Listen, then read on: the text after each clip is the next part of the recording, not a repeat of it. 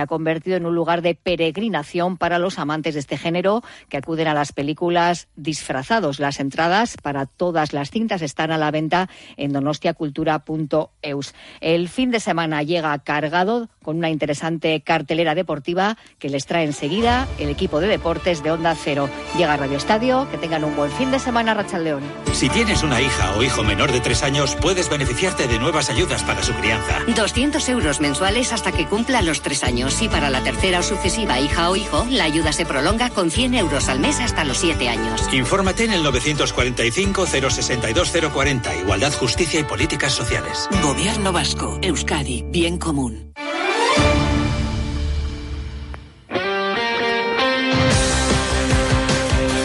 Radio Estadio Euskadi. Roberto Bascoy.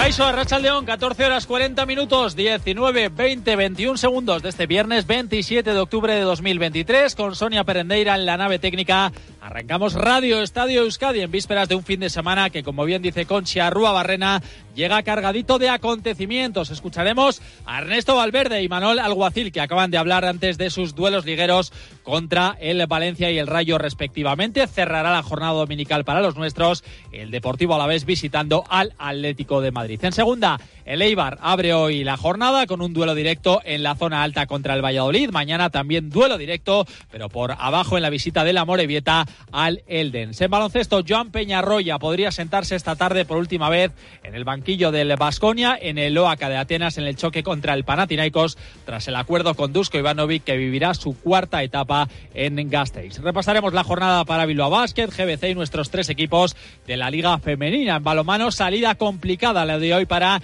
el invicto Vidasoa que visitan Pamplona a la Naitasuna y en pelota Ezcurdia y Jaca por un lado y Artola y Peña por otro se juegan el pase a las semifinales del 4 y medio. Nos podéis seguir en directo en el 102.4 en Vitoria, 101.5 en Bilbao, 102.5 en Donosti y en nuestra web onda0.es. Arrancamos, esto es Radio Estadio Euskadi.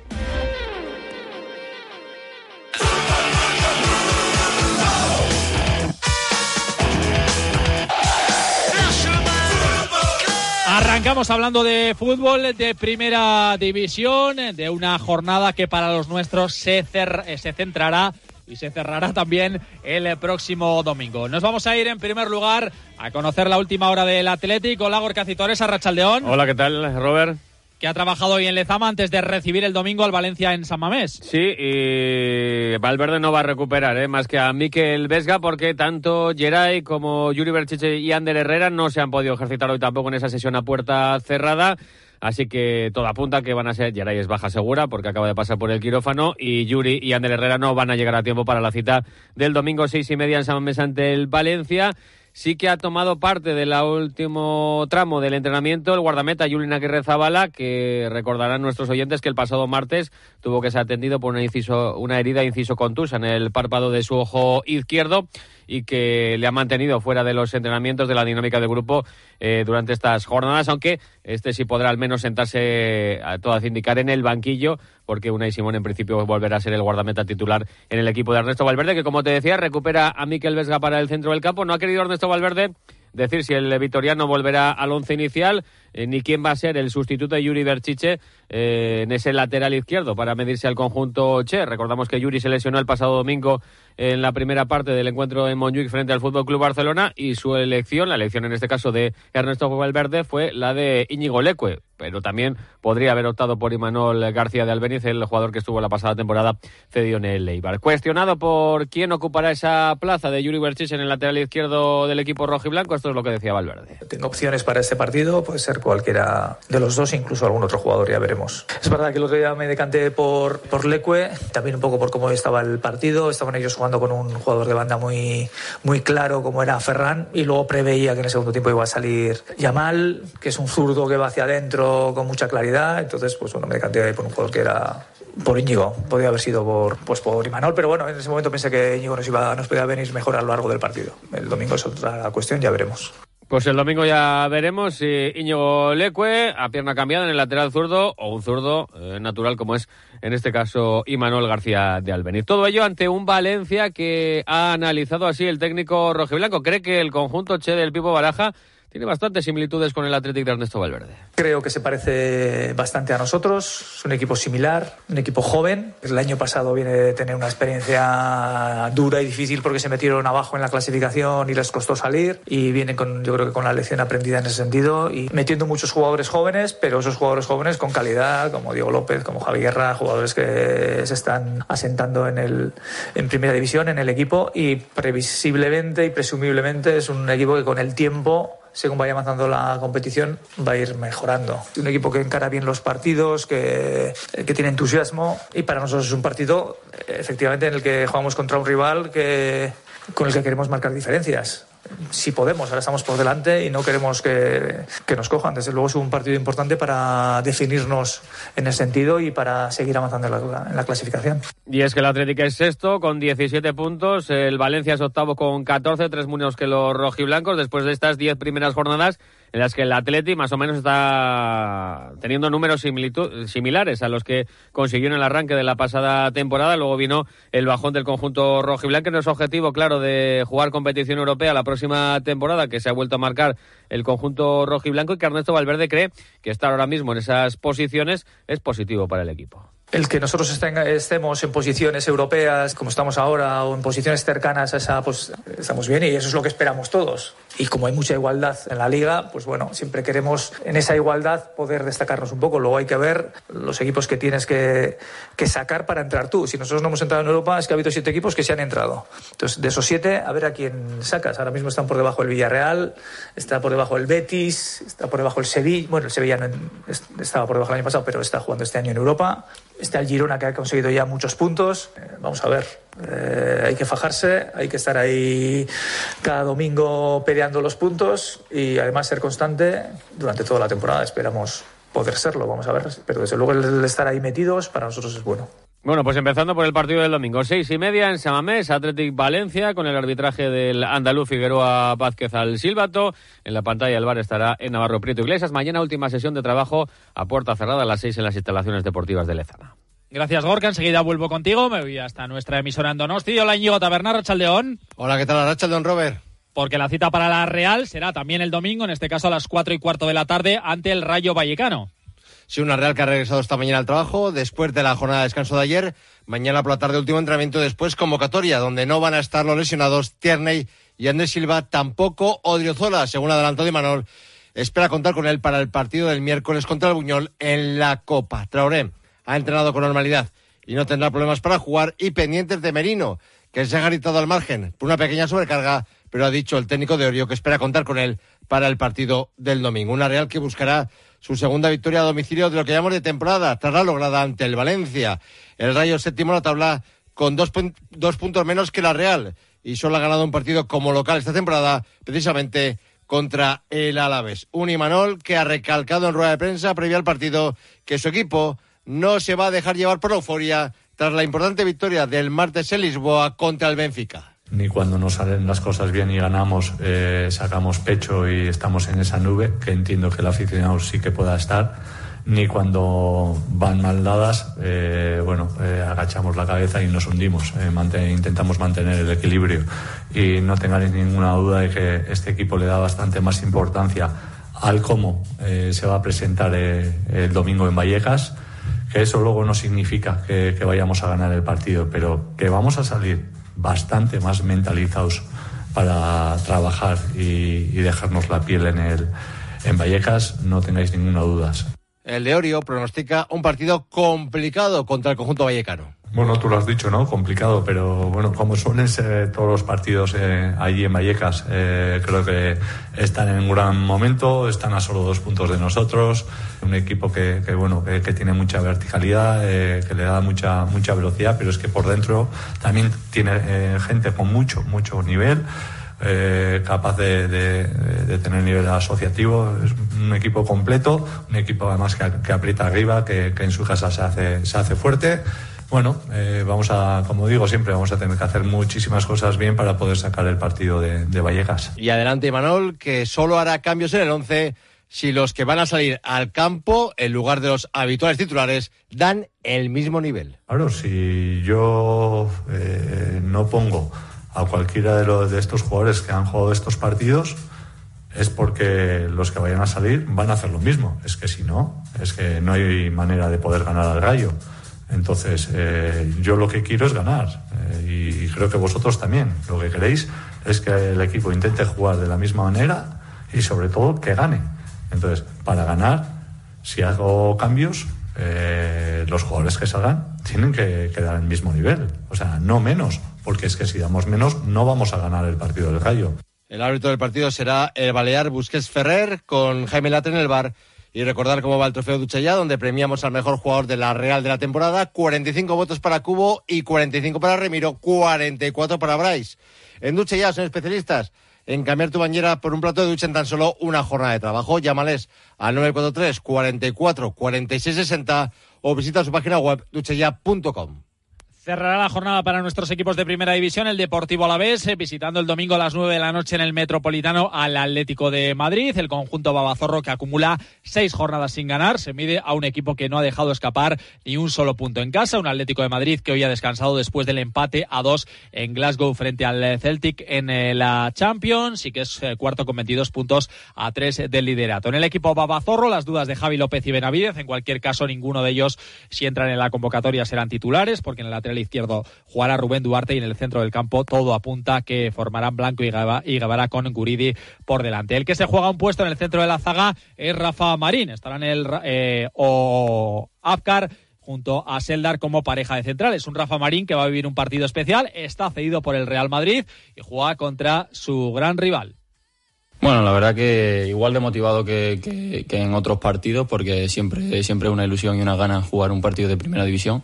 Todos son rivales muy buenos y que van a competir al máximo, pero sí, como, como, has dicho, siempre el, el derby Real Madrid-Atlético Madrid y bueno, ahora lo afrontamos con, con el Alavés con la misma ganas e ilusión. bueno, la verdad que son difíciles de defender todos. Como he dicho, me reitero que son, son jugadores con mucha calidad, bastante buenos, que, que en el uno contra uno es muy difícil que, no te driblen, pero bueno, eh, al final todos tienen sus cosas y, sus diferencias. Sí, podrá jugar Samo Morodion, no tiene la famosa cláusula del miedo, así que pese a estar cedido por los de Simeone, podrá ser de la partida y también se disputa un puesto en punta de ataque con Quique García. Un eh, Rafa Marín que ha sido titular en los dos encuentros con la sub-21, está siendo un jugador importante también para Luis eh, García Plaza y habla de cómo se encuentra a nivel personal. Bien, bien, yo la verdad que, estoy bien. Al final eh, quiero entrenar bien, quiero entrenar fuerte para que cuando me llegue esa oportunidad de poder, de poder volver a jugar, el míster cuente conmigo y sepa que estoy al 100% en, en todo momento. Y si me toca jugar los minutos finales, pues dar el mi máximo, aportar todo lo que pueda para el equipo y para ello. Sí, la verdad que sí, muy agradecido porque siempre es una, una oportunidad maravillosa. Siempre ir con la sub-21 para mí es, es una alegría. Y si juegas como, como he jugado todo, pues la verdad que mucho mejor y experiencia que suma. Mañana último entrenamiento, previa de Luis García Plaza y viaje a Madrid. En eh, segunda, el Ibar abre esta noche la jornada número 13, recibiendo al Valladolid en Ipurúa, todo un partidazo, Íñigo.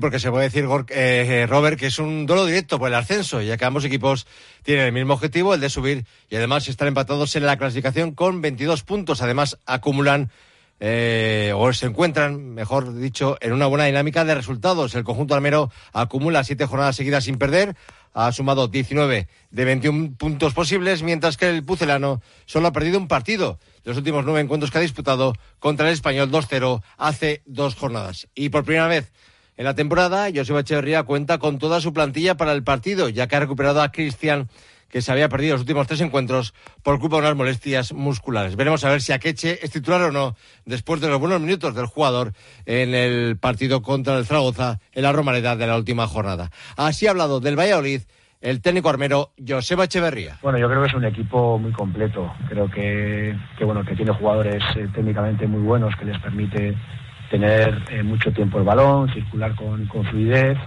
Después de tres cuartos para arriba tiene, tiene velocidad también. Por lo tanto, pues bueno, tenemos que estar eh, respetando mucho al rival, pero, pero sobre todo centrados en hacer un, buen partido. Creo que, el equipo eh, está bien en cuanto a, juego, en cuanto a, a, mentalidad. Por otro lado, Robert, el club ha anunciado que la Junta General de Accionistas se va a llevar a cabo el próximo 28 de noviembre.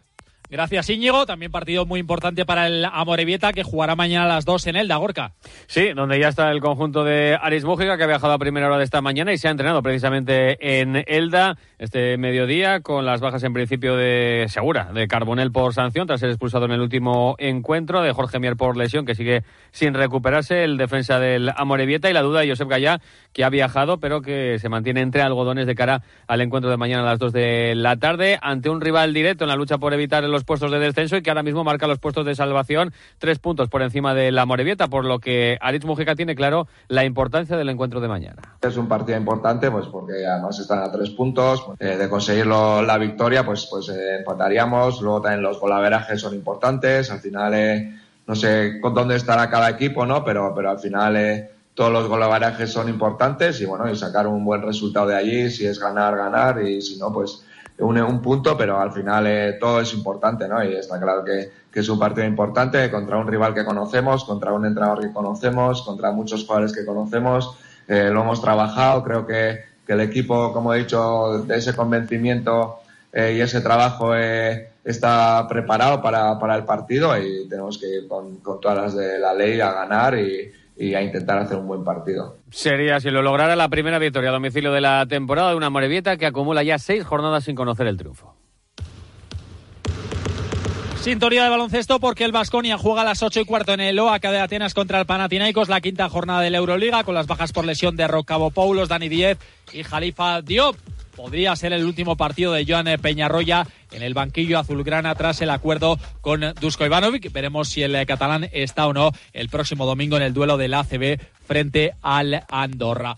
Un eh, Joan Peñarroya que no comparte las críticas al juego del equipo. ¿Sabes qué pasa? Que yo no, como no soy consciente de que sea este Vasconia, de que estemos jugando desastrosamente con lo que tenemos actualmente en la situación actual de la de la temporada, día veintipico de octubre, pues no tengo esa sensación de, joder, qué, mierda, qué desastre, esto es un... Yo como no tengo esa sensación, sí que tengo la sensación de que tenemos que mejorar y el equipo va a mejorar, eh, entonces tampoco tengo una sensación de, de ese agobio la cita para Bilbao Basket será el domingo a las 5 en Miribilla frente al Tenerife de Chus Vidorreta. Escuchamos a Jaume Ponsarnau. Yo realmente los he visto muchísimo mejor que a principio de temporada y, y, lo veo un equipo muy, muy reconocible y que va a ser muy difícil ganarle. La de gran dificultad de jugar contra Tenerife es su enorme volumen táctico que, que tienen. Que encima con muchos jugadores que, que, lo llevan ya totalmente asumido, bueno, pues sabes que tienes que defender el tiro de Salin pero es que tienen 52 opciones para encontrar el tiro de Salin, ¿no? Sabes que tienes que defender el pick and roll de, Marce y de Fittipaldo. Pero... El Guipuzcoa Vázquez recibe hoy a las 8 al Fuenlabrada en Iyumbe en la cuarta jornada de la Liga Leboro. El técnico del GBC, Miquel Odriozola, reconoce que es un partido muy atractivo por la entidad del rival. Sí, un partido muy bonito contra un equipo que, que acaba de extender de ACB están siendo un poco irregulares, están teniendo momentos muy buenos y, y momentos un poco peores. Eh, los dos partidos en casa les costó entrar mucho al partido, pero luego han demostrado que pese a ir 15 abajo, eh, se meten en partido, te compiten, tienen gente, gente veterana y, y el descaro de algún jugador joven. Y, y, la verdad es que va a ser un partido complicado, complicado, porque ellos eh, necesitan ganar y porque nosotros queremos ganar en casa, ¿no? En la Liga Femenina, y de Tren juega mañana a las 6 contra el Gran Canaria en el Gasca, Zumuguruza, entrenadora. Sí, al final es verdad, ¿no? Yo creo que los partidos en el Gasca eh, son muy importantes por eso, ¿no? Porque, bueno, juegas en casa, tu público, tu campo de referencia y creo que efectivamente hay que hacerse fuertes, hay que hay que, bueno, pues eh, a la afición pues darle ¿no? esa, esa alegría. Mañana a las 7, Cuchaman Karaski busca su primera victoria frente al Ensina. Alex Suso, entrenador ayudante de Made Urieta, reconoce la importancia del encuentro lo afrontamos como un partido clave, un partido en el que tenemos que por fin dar ese pasito adelante, ser regulares durante los 40 minutos y, y terminar con, con, buenas sensaciones del partido. Bueno, es un equipo que es muy joven, que corre muy bien al contraataque, tanto con sus jugadoras interiores y exteriores, y va a ser clave eh, parar esos contraataques y llevar un poco el partido a nuestro terreno y, y sacar nuestros puntos fuertes. Y el domingo a las 12, lo Guernica visita al Jairis.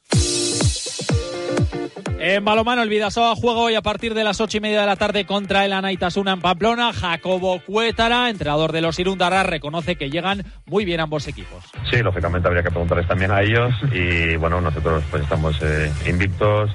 en muy buena dinámica, consiguiendo partidos con victorias muy solventes, con muy buen juego, muy sólidos y bueno, pues lógicamente nosotros somos un equipo difícil de batir y así lo verán ellos. Sí, partidos yo creo que muy entretenidos, con muchos eh, parciales, con, con altibajos, eh, que en los minutos finales siempre hay emoción partidos que se hacen muy muy largos, que suceden muchas cosas y muy bonitos de ver para el espectador, como dices. En pelota, Azcurdia y Jaca mañana se juegan un puesto en las semifinales del 4 y medio en Bermeo. El domingo lo harán el Beotíbar de Tolosa, Artola contra Peña. Esperan en semifinales Altuna y Pello Echeverría. Aquí lo dejamos a las 9 menos 10, la brújula del Radio Estadio Euskadi. Y todo el fin de semana tenemos el Radio Estadio con todos los partidos de nuestros equipos. Disfruten del fin de semana. ¡Adiós!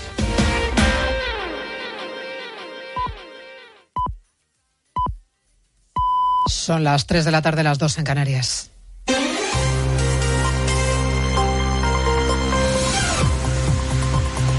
Noticias en Onda Cero.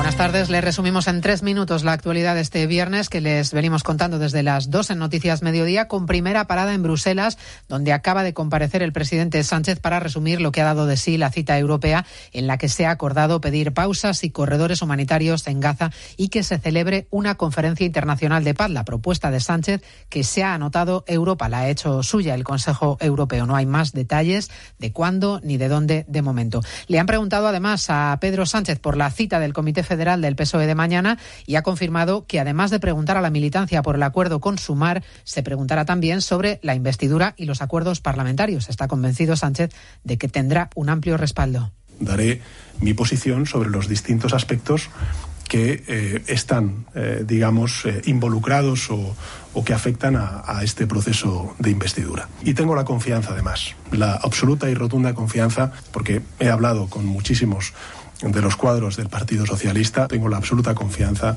en el que el respaldo va a ser muy importante. Sánchez está convencido del respaldo de la militancia, aunque el presidente castellano manchego, García Paje, que ha dicho ya que quiere intervenir mañana, hoy ha vuelto a dejar clara cuál es su posición, qué es lo que opina.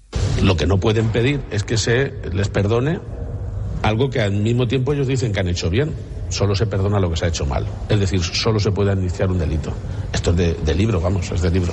Defenderán. Pero hemos llevado a esta paradoja en España, en la que parece, parece que, las, que, la, que, que, que, las víctimas del desafuero constitucional del independentismo, eh, las víctimas se conviertan en culpables, solo faltaba. Hombre. Hemos conocido hoy el PIB del tercer trimestre del año, constata que el crecimiento se desacelera, crecimos tres décimas, pero es una menos que en primavera y la tasa interanual es la peor en los últimos dos años y medio. Y es noticia el informe del defensor del pueblo sobre la pederastia en la Iglesia, que recoge durísimos reproches contra los que callaron, que sabían lo que estaba sucediendo y lo consintieron con su pasividad, contra el silencio cómplice y la actitud dilatoria de las instituciones. Ha propuesto el defensor del pueblo, Ángel Gabilondo, un fondo para compensar el efecto devastador de los abusos en las víctimas, un fondo estatal y un acto público simbólico de reparación. Se propone a la vez la creación de un fondo estatal, crear un fondo estatal para el pago de compensaciones a favor de las víctimas. Se propone que por el prolongado periodo de desatención y de inactividad se haga un acto público